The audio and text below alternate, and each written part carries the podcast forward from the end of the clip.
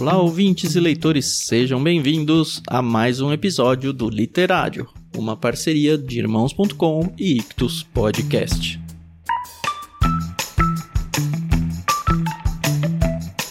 Eu sou o Thiago André Monteiro, arroba Vulgutan, e eu vim trazer para vocês um episódio que a gente gravou lá em abril de 2020, comecinho da pandemia. E será que a gente já tinha vislumbrado tudo que a gente viveria? Porque o livro em questão se chama A Peste, de Albert Camus. Isso mesmo. Olha, um mega presságio de tudo que viria, viu? Porque esse livro aqui vai falar justamente sobre isso. Uma cidade que é infestada pela peste e ela é fechada e os moradores têm que lidar com uma mega pandemia onde morre um monte de gente. Olha, a gente parece que tá no fim aí da pandemia da Covid, mas só Deus sabe se a gente realmente tá chegando ao final dela.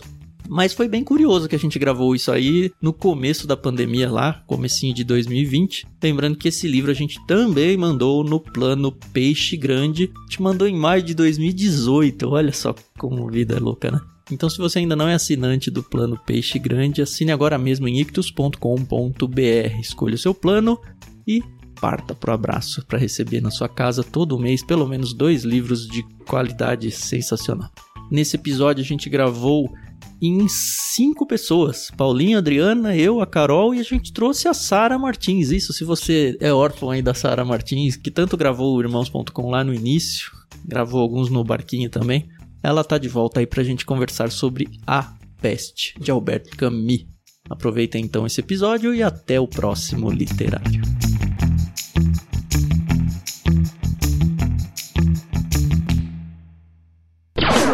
Podcast Irmãos.com Olá, pessoas! Podcast Irmãos.com literário entrando no ar. Eu sou o Paulinho, estou aqui com a Sara, que leu a peste, mas casou com o Pestinha. Mano, sempre sobra pra ele, tadinho. Coitado. Ele nem tá aqui pra se defender, né? Nem tá aqui. Eu sou a Sara e tô aqui com o Tan, que por conta dessa peste teve aí um prejuízo enorme nas viagens aéreas, né? Ah, Só nos oh, trocadilhos. Só os trocadilhos. Olá, eu sou o Tan, eu estou aqui com a Carol, que sofreu mais que a peste pra conseguir acabar esse livro, hein, Carol? Nossa. Nem me fale, verdade. Eu sou a Carol e eu tô aqui com a Dri, que foi a única pessoa dessa quarentena que não me mandou foto de pôr do sol. Ah, verdade. Não deu tempo. Eu sou a Adri e eu estou aqui com o Paulinho, que é o meu cabra da peste. Nossa, Ah. gente, que inspiração, quanta Ah, tá alegria. Muito bom, muito bom. Legal, gente. Terminamos. Terminamos o suplício de ler esse livro. né? Nós lemos esse mês A Peste, de Albert Camus, que tem tudo a ver, ou muito a ver com o que a gente está vivendo nesse tempo de epidemia, de quarentena. Se você leu com a gente, acompanha. Se você não leu também, acompanhe. Se tiver algum spoiler, a gente avisa para você pular se você não quiser. Mas vem com a gente nessa jornada de mais um episódio do Literário aqui do Irmãos.com, agora com a Sara. Aê! Amen.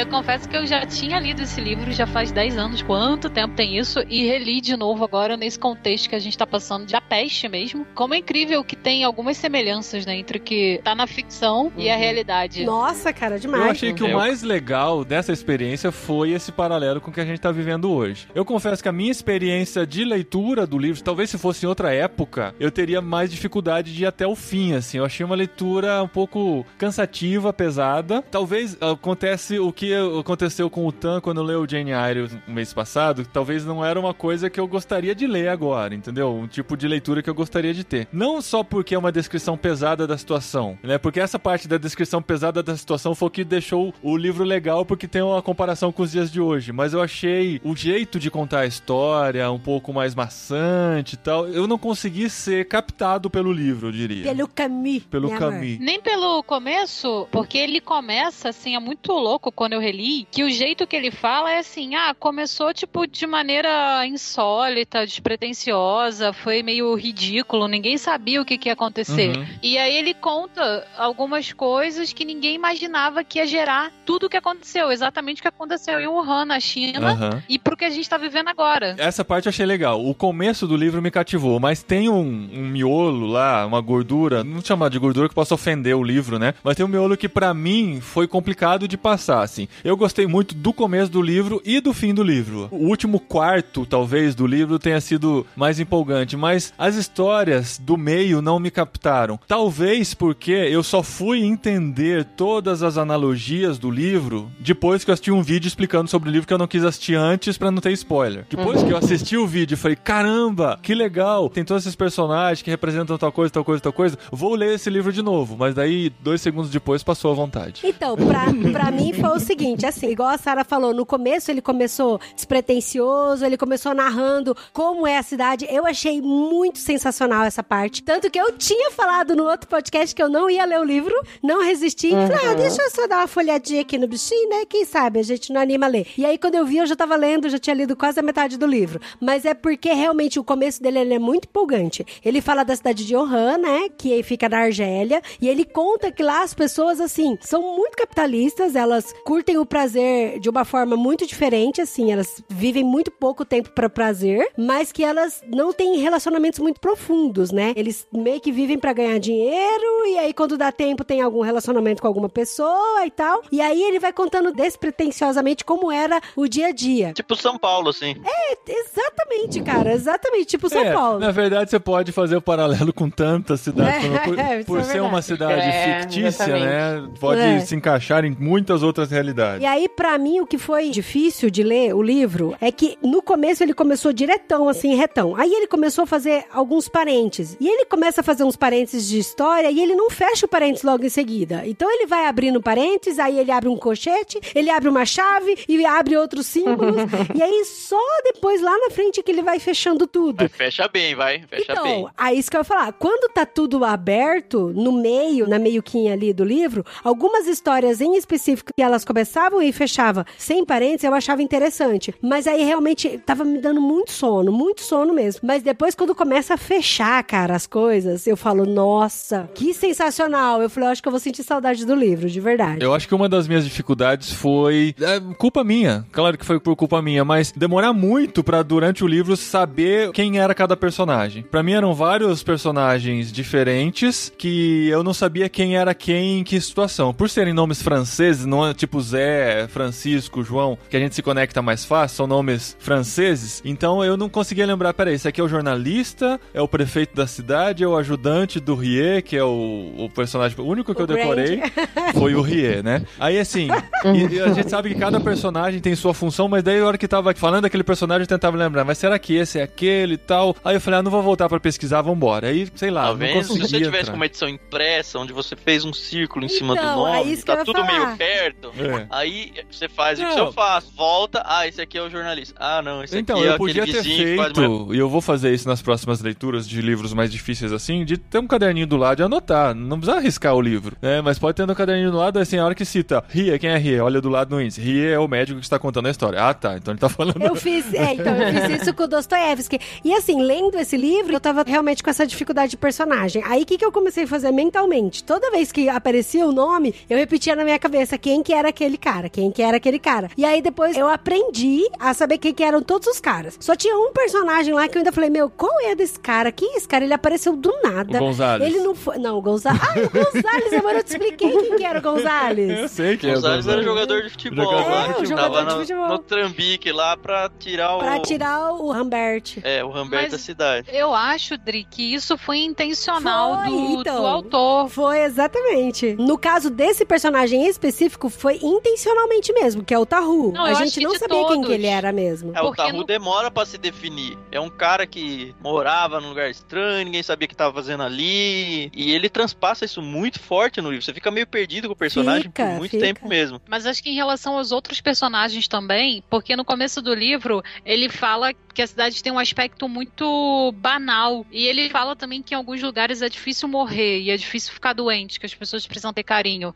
E assim, você não vê um aprofundamento questionamento muito grande das relações, por exemplo, 100 anos de solidão, o Gabriel Garcia, ele passa muito tempo falando da vida das pessoas e tal. Eu acho que aqui foi proposital, exatamente para mostrar, e isso é um outro paralelo que a gente consegue fazer com o mundo de hoje, de a gente não conseguir ter relações muito profundas, exatamente porque a gente está muito voltado para o emprego, perde muito tempo para isso e não consegue fazer outras coisas. Então, assim, a morte ela é um baque, ninguém tem muito tempo para cuidar das pessoas doentes e nem para aprofundar as relações. Na real, todo mundo acha que, ah, isso aí vai passar, isso aí não tem nada a ver comigo, né? Exatamente. É. Como tudo na cidade. O que eu acho interessante é que essa é uma história, a gente não falou, mas se passa em 1940, né? E como ela é atual, né? Porque assim como tá acontecendo com essa questão do coronavírus, começa tudo muito insuspeito, né? Então, ah, apareceu um rato morto, e aí o pessoal começa, não, tô fazendo brincadeiras. Aparece outro rato morto, mais uma dezena, uma centena, e isso começa a fazer as pessoas olharem aquela situação, né? E falar, opa, tá acontecendo alguma coisa, né? Mas parece que elas não levam tão a sério até o negócio explodir, né? Gente, vocês acreditam que na minha cabeça veio uma cena do Detetives do Prédio Azul? Ah. Porque o porteiro fica bravo quando acha o rato morto. E eu fico, gente, parece, né, que tá falando dos Detetives do Prédio Azul. É bem engraçado. Dona Leocádia, né? É, né? então,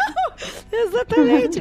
Mas sabe uma coisa que eu acho meio estranha? Porque assim, igual a Carol falou, o livro é de 1947, e aí o Camus, ele é africano, né? Ele nasceu na Argélia, Mas e ele é, francês, porque Assim como o Zidane, Tá, argelino já fala- francês. que é francês também. Mas ele sofre um preconceito ali, né? Entre os Sim, franceses. ele sofre né? preconceito porque ele nasceu africano, né? E assim, o que eu acho estranho, eu tô falando assim, do alto da minha ignorância mesmo, é que todo o livro foi escrito pensando nos personagens e fazendo um paralelo com a Segunda Guerra Mundial, né? Com o nazismo, quando É. ele fala dos ratos que chegaram, é que vai chegando aos poucos, quando vê já tá passando toda a doença pra todo mundo. E aí que tem todos os personagens dentro do livro e tal. Então, isso pra mim, por exemplo, igual no livro do Peregrino, que eu sei que tem todo o paralelo com o fiel mesmo, com o cristão. Eu li como uma história de ficção mesmo, sabe? Todinho como uma história de ficção. Eu não fiquei com essa viagem desse paralelo com o nazismo e tal. Ah, não, isso foi só informativo pra mim também. eu É, segui, foi assim, eu acho é. que o paralelo com o coronavírus tá mais forte pra Sim. gente do que É. paralelo com o nazismo. E assim, é impressionante como ele acerta em tanto na disseminação da doença como na reação das pessoas como Cara, comunidade, né? Na reação das eu pessoas como pensando, comunidade foi muito será louco. que não é recomendado para médicos ou para epidemiologistas ou para estudiosos de vírus e tal? Deve ter uma base científica em tudo que ele faz, porque tem muito a ver com o que a gente tá vivendo hoje, né? Ele não fez isso Uhum. aleatoriamente, tal, jogando porque as situações são muito parecidas. Aí eu ficava lendo o livro e falava, peraí, mas esse livro foi escrito em 1947. As pessoas, quando começou a crise do coronavírus, não tinham já essa informação de que era assim que se espalhava uma epidemia? Por que, que a gente caiu nos mesmos erros, né, cara? É muito louco isso. É, é. Sabe onde tá a resposta disso? É. Nas duas últimas páginas. Ah, a gente não vai falar, Exatamente. mas é exatamente essa a resposta da Exatamente pergunta isso que eu ia falar. Aham. E até no último É. parágrafo, né, do livro. É, o Ou último seja, parágrafo é sinistro. A gente vai passar por, se sobrevivermos, né? A gente vai, vai passar por isso e pelo esquecimento igualzinho. Eu tinha separado uma frase aqui do livro dele que casa com esse momento. Ele fala assim: Os flagelos, na verdade, são uma coisa comum, mas é difícil acreditar neles quando se abatem sobre nós. É realmente isso. Na história da humanidade está cheio de peste de flagelo, só que a gente nunca acha aquela história, né? Nunca vai acontecer com a gente. É. Aham. Então, e aí, falando, né, da sequência da história do livro, depois que apareceram os ratos, né, com a doença. Acho que a primeira pessoa que percebeu que tava surgindo os ratos foi o porteiro, mas assim, porque ele achava que era uma brincadeira de muito mau gosto que alguns moleques podiam estar aprontando, né? Porque ele tinha aquela fama de ser super organizado, super limpinho. E o médico, que é o nosso protagonista, ele começou a perceber, não só ele, mas a população, que de repente os ratos começaram a aparecer a centenas mortos pela cidade, né? Eles Ninguém saem tem- do esgoto pra morrer na rua, né? Exatamente. Muito louco isso. E Muito morre louco. meio que explodindo, né? É. É. A narração da morte do rato é bizarra. Uma coisa, gente, onde tinha tanto rato, pelo amor de Deus? Ah, fi, você não tem Mas você noção. acha que aqui é, é diferente, né? É, você só não vê. Tava falando caminhões e pás e abriam buracos só pra jogar ratos. E eu, gente, pelo amor de Deus, quanto Uhum. rato. Uhum. Que aflição. E aí, depois dos ratos, começaram a aparecer as pessoas, né? Doentes. Aham. E morre mó rápido, E assim. Primeiro que acho morre que é 48 horas, muito né? rápido. E o mais bizarro é que, assim, a forma como a pessoa morre é muito... Cara, ele narra de uma forma, assim, muito, muito detalhada. Dos gânglios inflamados no corpo, do cheiro de podridão que a pessoa tem. Do desespero, Porque os dos gânglios estão cheios de pus, dos gritos, do- da febre alta. Eu falo, meu Deus, que É. coisa absurda. Pelo que eu entendi, talvez tenha tido uma informação diferente em algum parágrafo que eu passei sem prestar atenção, mas pelo que eu entendi era uma sentença de morte, né? Não tinha alguém que ficava doente, ah, ficou um pouquinho doente só e se livrou Não, rápido todo e sobreviveu. Não, não, foi, era sentença de morte. Até um certo ponto do livro era sentença de morte. Tanto que eles declararam a quarentena, mas era a quarentena de sofrimento e morte. Eles separavam todo mundo e detetizavam até a pra não própria casa, né? mais, né, as pessoas. Era não era infectar. salvar o doente, era pra evitar Na que as real- pessoas né, se contaminassem. Eu acho que nem eles perceberam direito como se dava o contágio, porque a, a princípio ele fala que é através de pulgas, mas aí eu não sei se eles estavam muito certos disso, porque Uhum. quando alguém tava lá, eles tentavam afastar da família e tal. E... O que podia acontecer, pelo que eu entendi, é como era transmitido através de pulgas, uma pulga não contaminada picar o doente, se contaminar Uhum. e levar a doença para outra pessoa, Sim, como fazia vindo do animal para a pessoa. Aí aconteceu a quarentena, né? O isolamento, a cidade foi fechada, ninguém mais podia sair nem entrar e tal. Quem tava lá dentro tava, quem tava lá fora, tinha parentes que estavam lá de fora era. e teve todo Sim, o drama sim. de Foi como eles quando eles, conversaram. foi quando eles chegaram na conclusão de que era a peste. Tem até um, um capítulo falando de a peste, É, né? quando a palavra peste surge, né? Quando eles chegaram na conclusão de que era a peste e tal, e por onde que é que estava sendo a contaminação, eles até falaram aqui assim, né? Os ratos morreram da peste ou de qualquer coisa muito parecida. Puseram em circulações dezenas de milhares de pulgas que irão transmitir a infecção segundo uma progressão geométrica, Aham. se não conseguirmos detê-la a tempo. Em quatro dias, a febre deu quatro saltos surpreendentes. Começaram 16 mortos, 24, 28 e 32. E no quarto dia, anunciou-se a abertura do hospital auxiliar numa escola maternal. Falei, cara, eu falei, meu, começaram a fazer os hospitais de campanha, sabe? Aham. Por causa da progressão geométrica. Eu falei, cara. Mas enquanto estavam nas pulgas, as decisões que tomaram, que devem deixar a Sara com o coração apertado, foi eliminar todos os animais de rua que estavam circulando, né? Não só os ratos, mas Essa- gatos, cachorros, Essa gatos. horrível. É, essa Eu já parte. tava triste com os ratinhos morrendo com um focinho cheio de sangue. Sim, que Aí, dó. quando falou dos gatos e dos bichos de rua, poxa vida. E o velho? Não, E e o velho? velho? E o velho, Sara? E o velho que cuspia nos Também- ratos? Escarrando nos gatos. Chamava, vem, vem, vem. Não, Pelo menos gente, tava escarrando, não tava tirando, né? Não, e assim que a gente percebeu que os gatos foram sumidos, né? É. Porque o velho escarrava na cabeça dos gatos e aí, de repente, ele ficou triste porque não tinha gato pra ele Não cuspir tinha mais mais. gato, é. Falei, ah, não, gente. Mas o mais assustador no decorrer da história, como eu tava dizendo, né? Começaram a eliminar os animais achando que resolveria o problema. Mas a doença deu um salto e se transformou em pulmonar, infectando as pessoas pelas vias respiratórias. Imagina o desespero de lermos esse livro nesse momento. Ou seja, de peste negra virou Covid-19, né? Virou Covid-47, né? 1947. e aí, nisso tudo, a gente vê o comportamento da população. E, gente, eu eu tava procurando aqui no livro, não vou perder tempo com isso, não. O Ryo, que é o médico, ele tava querendo cuidar, isolar, fazer as quarentenas, explicar direitinho. E ele falou que o povo não respeitava os doentes. Eles continuavam andando Se perto dos encontravam doentes. nos cafés, Se encontravam- nos bares, exatamente. andava pra rua, parece os velhos de hoje, né? Então, e aí alguém pegou e questionou os ele. velhos, né? Eu acho que foi até o Grand. Depois é até bom a gente falar um pouco sobre os personagens. Sim. Questionou, fala assim, caramba, mas por que, que o pessoal continua tendo essa atitude, né? Aí o Grand pega e fala assim, né? Gente, porque eles pensam que são 300 mortos perto de 100 mil que tem a cidade. Aham. Então, tipo, isso tá muito longe é. de mim, sabe? Uhum. Então vamos continuar Uhum. saindo. Eu falei, nossa. Tem uma frase do livro, eu não lembro exatamente como é que é, mas ele fala assim: que um homem morto, ele só vai ter significado quando alguém olha ele morrendo. Só que se você falar, por exemplo, que tem 100 milhões de cadáveres, ninguém vai ligar, porque isso aí se perdeu na história. Então, assim, é muito mais forte ver alguém morrendo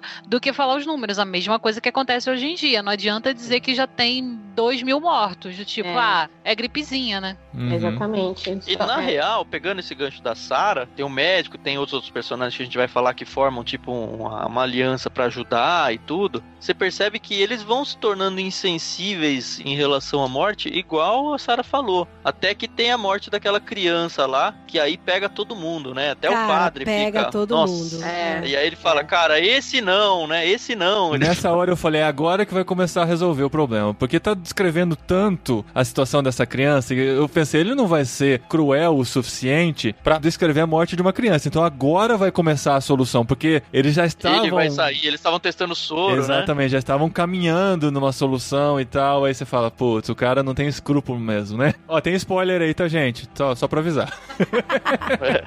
eu prometi que eu ia É, avisar já quando tivesse falamos. spoiler, tá avisado, teve spoiler. Teve spoiler.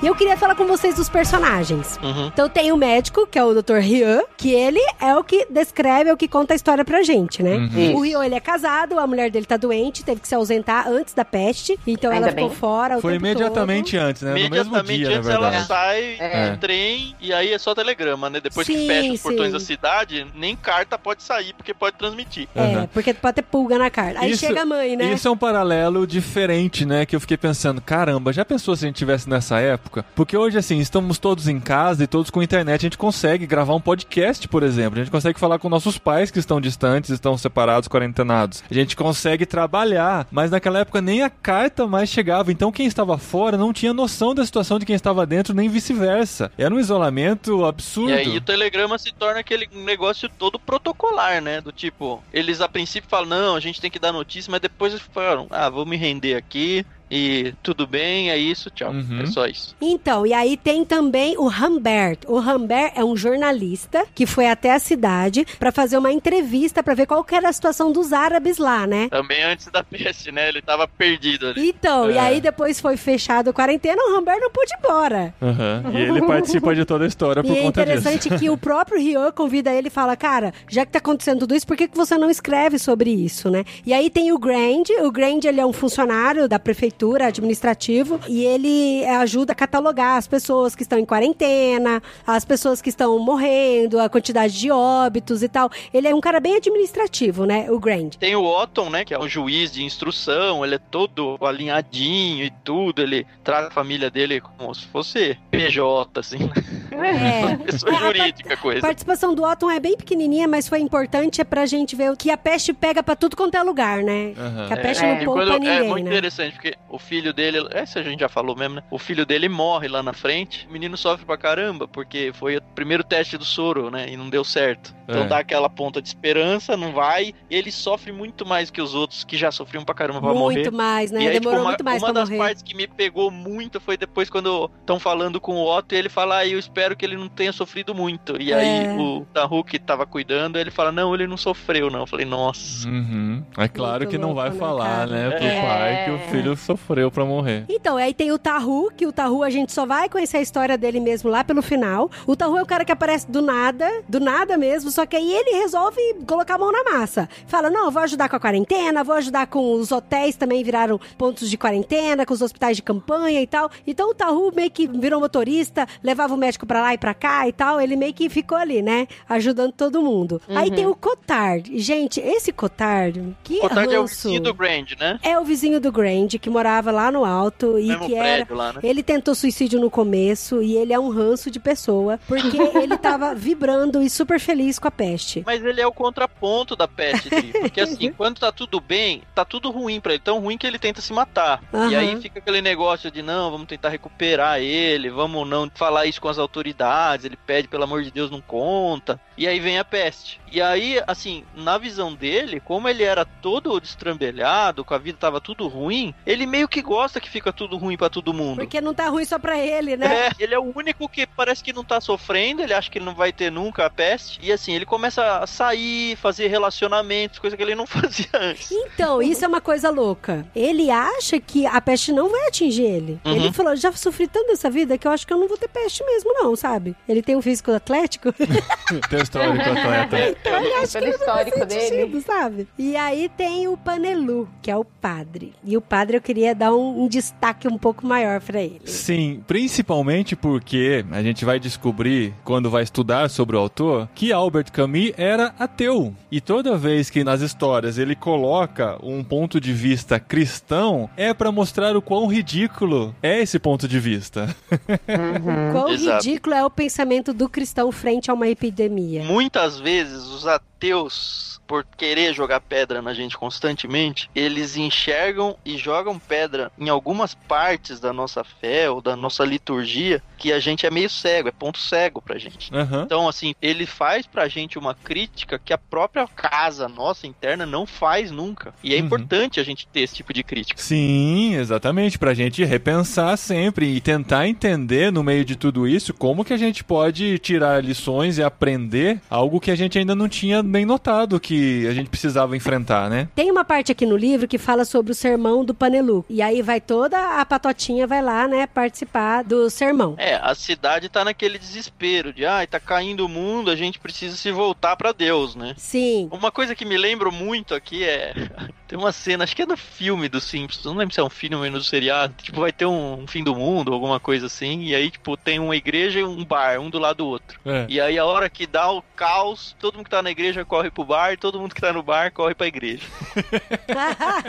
É bom. Ô, Tan, você tá com o livro aí na mão? Tô, tô tentando encontrar aqui. Tá. Vê na página 92, no pontinho à esquerda ali, ó, no final, que Panelu cita o texto de Êxodo, relativo à peste no Egito. Panelu citou o texto do Êxodo relativo à peste no Egito e disse: A primeira vez que este flagelo aparece na história é para atacar os inimigos de Deus. O faraó opõe-se aos desígnios eternos e a peste o faz então cair de joelhos. Desde o princípio de toda a história, o flagelo de Deus põe a seus pés os orgulhosos e os cegos. Meditai sobre isso e caí de joelhos. E aí é legal que todo mundo cai no genuflexório lá. E é isso que é tenso, porque ele fala que a peste vai atingir as pessoas que precisam do julgamento de Deus, entendeu? Sim. Que são os inimigos de Deus. Então a peste só vai atingir os inimigos de Deus. Aí ele continua aqui, ó. Se a peste vos olha, é porque chegou o momento de refletir. Os justos não podem temê-la, mas os maus têm razão para temer. Na imensa granja do universo, o flagelo implacável baterá o trigo humano até que o joio se separe do grão. Haverá mais joio que grão, mais chamados que eleitos. E essa desgraça não foi desejada por Deus. Por longo tempo este mundo compactuou com o mal, repousando na misericórdia divina. Bastava arrepender-se, tudo era permitido, e para se arrependerem, todos se sentiam fortes. Chegado o momento, o arrependimento viria por certo. Até lá, o mais fácil era deixar-se levar, a misericórdia divina faria o resto. Pois bem, isso não podia durar. Deus, que durante tanto tempo baixou sobre os homens dessa cidade o seu rosto de piedade, cansado de esperar, desiludido na sua eterna esperança, acaba de afastar o olhar. Privados da luz de Deus, eis-nos por muito tempo nas trevas da peste. Cara. Quantas é pessoas a forte, gente não né? ouve falando coisas parecidas Muito nesse tempo parecida, que a gente tá vivendo. cara. E É. pra mim, gente, eu vou falar pra vocês, meus olhos se encheram de lágrimas no final aqui. Lê-se na lenda áurea que no tempo do rei Humberto, na Lombardia, a Itália foi devastada por uma peste tão violenta que os vivos mal chegavam para enterrar os mortos. Cara, e aonde é que foi atacado o Covid-19? Na Itália? Na Lombardia. Na Lombardia. É ou não é uma profecia? Ah, oh, Panelux nossa aqui do é, Irmão tá Socorro. vendo? Olha aí o juízo. Pra mim, o que me chamou muita atenção é que ele tinha esse discurso muito forte, as pessoas acreditavam nisso, até que ele viu uma criança, um inocente, morrer, né? Uhum. Durante a morte dele, ele fica super mal, né? Ele pede minutos antes dela morrer pra Deus: Esse não, Deus, salva essa criança. E aí não desestabiliza o emocional de todos eles, né? Aham. E eu não lembro se foi depois que a criança morreu ou antes, acho que já era antes. Eles falando que tiveram que improvisar e cremar as pessoas que tinham morrido, porque já não tinha mais como enterrar todo mundo, já tinha muita gente morta. Sim, foi antes. E fazendo um paralelo também, já tem lugares que a situação tá assim, tipo Equador. Aham. É muito bizarro ler esse livro fazendo essas comparações. Dá pra ver como foi uma leitura bem leve, né? Bem tranquila, assim, da gente entrar nesse livro nessa época. Parabéns aos envolvidos, viu? Mas tem um final feliz, ó. Tem. Feliz. Então. Muito feliz. Muito. Energia, ó, lá em cima. É. Não, o, o- um spoiler aí é que a peste acaba no final, né? Sim. Então, Isso É. é, uma luz no horizonte pra nós aqui. Mas assim, termina com o último parágrafo que se você não quiser ter, não é bem um spoiler, porque você já sabe que a a peste termina, mas o último parágrafo é uma reflexão que valeu toda a leitura do livro só por causa do último parágrafo, do último capítulo em geral, mas o último parágrafo eu gostaria de ler aqui. que é o tipo de coisa, você vai pensar, não, agora o pessoal aprendeu e vai se preparar para uma próxima epidemia, como é que vai ser, né? É, não, quando tiver daqui quantos anos? De 47 pra 2020? 73. Isso aí. Então, quando tiver de novo 73 anos depois, as pessoas vão estar preparadas pra isso, né? Mas o livro termina assim e tem gente que recomenda pra você saber se você vai gostar de um livro, você lê o último capítulo ou o último pedaço dele. Então, se você precisa disso pra ler esse livro, vem comigo. Gente, Só lembrando que não vai estragar isso, a história, gente? não, tá? Nesse caso não vai estragar, mas assim, não sei quem falou isso, mas não faça isso, cara. Você vai ler, vai tomar o spoiler do final da maioria dos livros. Aham. Pra esse vale, mas pro resto não faça isso. Tem gente que não se importa com spoiler, se importa mais com ter a certeza de que o livro é bom pra poder ler, né? Mas enfim, música de final de livro. Na verdade, ao ouvir os gritos de alegria que vinham da cidade, Rie lembrava-se de que essa alegria estava sempre ameaçada, porque ele sabia o que essa multidão eufórica ignorava. E se pode ler nos livros: o bacilo da peste não morre nem desaparece nunca. Pode ficar dezenas de anos adormecido nos móveis e na roupa. Espera pacientemente nos quartos, nos porões, nos baús, nos lenços e na papelada. E sabia também que viria talvez o dia em que, para desgraça e ensinamento dos homens, a peste acordaria os seus ratos e os mandaria morrer numa cidade feliz. Nossa, e aí ia começar tudo de novo, né?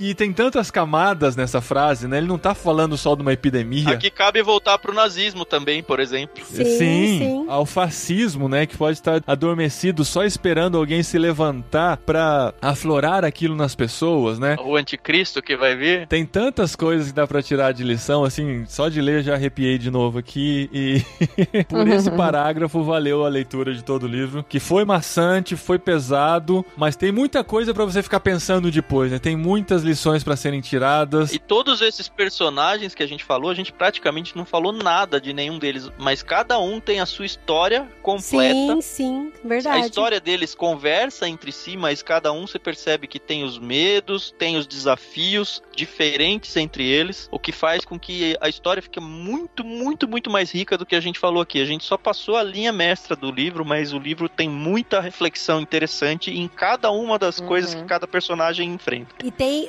cada reação do personagem frente à doença, né? É Sim. muito louco É. isso, a forma como É um tentando reagem, fugir da né? cidade que tá fechada e aí foge ou não Sim, foge. um ficando louco com a desgraça do outro e feliz. É o É. outro achando que porque é rico, acha que não vai ser atingido. É muito Uhum. louco isso. Esse é um daqueles livros, eu não sei se acontece com vocês, mas assim, tem livros que você simplesmente lê e alguns livros você sente. Esse é um livro, assim, que você sente. A Carol tava falando de ensaio sobre a cegueira, que é um outro livro também que, assim, às vezes eu perco ar e você leva os personagens com você, você fica pensando, quando o livro tá fechado, você dá vida aos personagens. Não é só uma leitura, é um sentimento também. Inclusive, quando eu tava lendo o livro, chegou numa parte que eu falei, ah, acho que eu vou parar de ler, tá muito chato. Porque realmente tava me dando muito sono com tantos parentes, parentes, parentes, parentes que ele tava abrindo. Só que eu falei, não, ele é o que a gente vai gravar, o literário, eu vou ir até o final. E depois, quando ele começa a fechar os parentes, realmente é exatamente isso, Sara. A gente começa a desenhar na cabeça e a entender quem são os personagens e ele ganha vida, né? E o, o mais louco do livro é que ele não fala o tempo todo sobre a doença. Cara, tem tiroteio, tem gente tocando fogo na casa um do outro,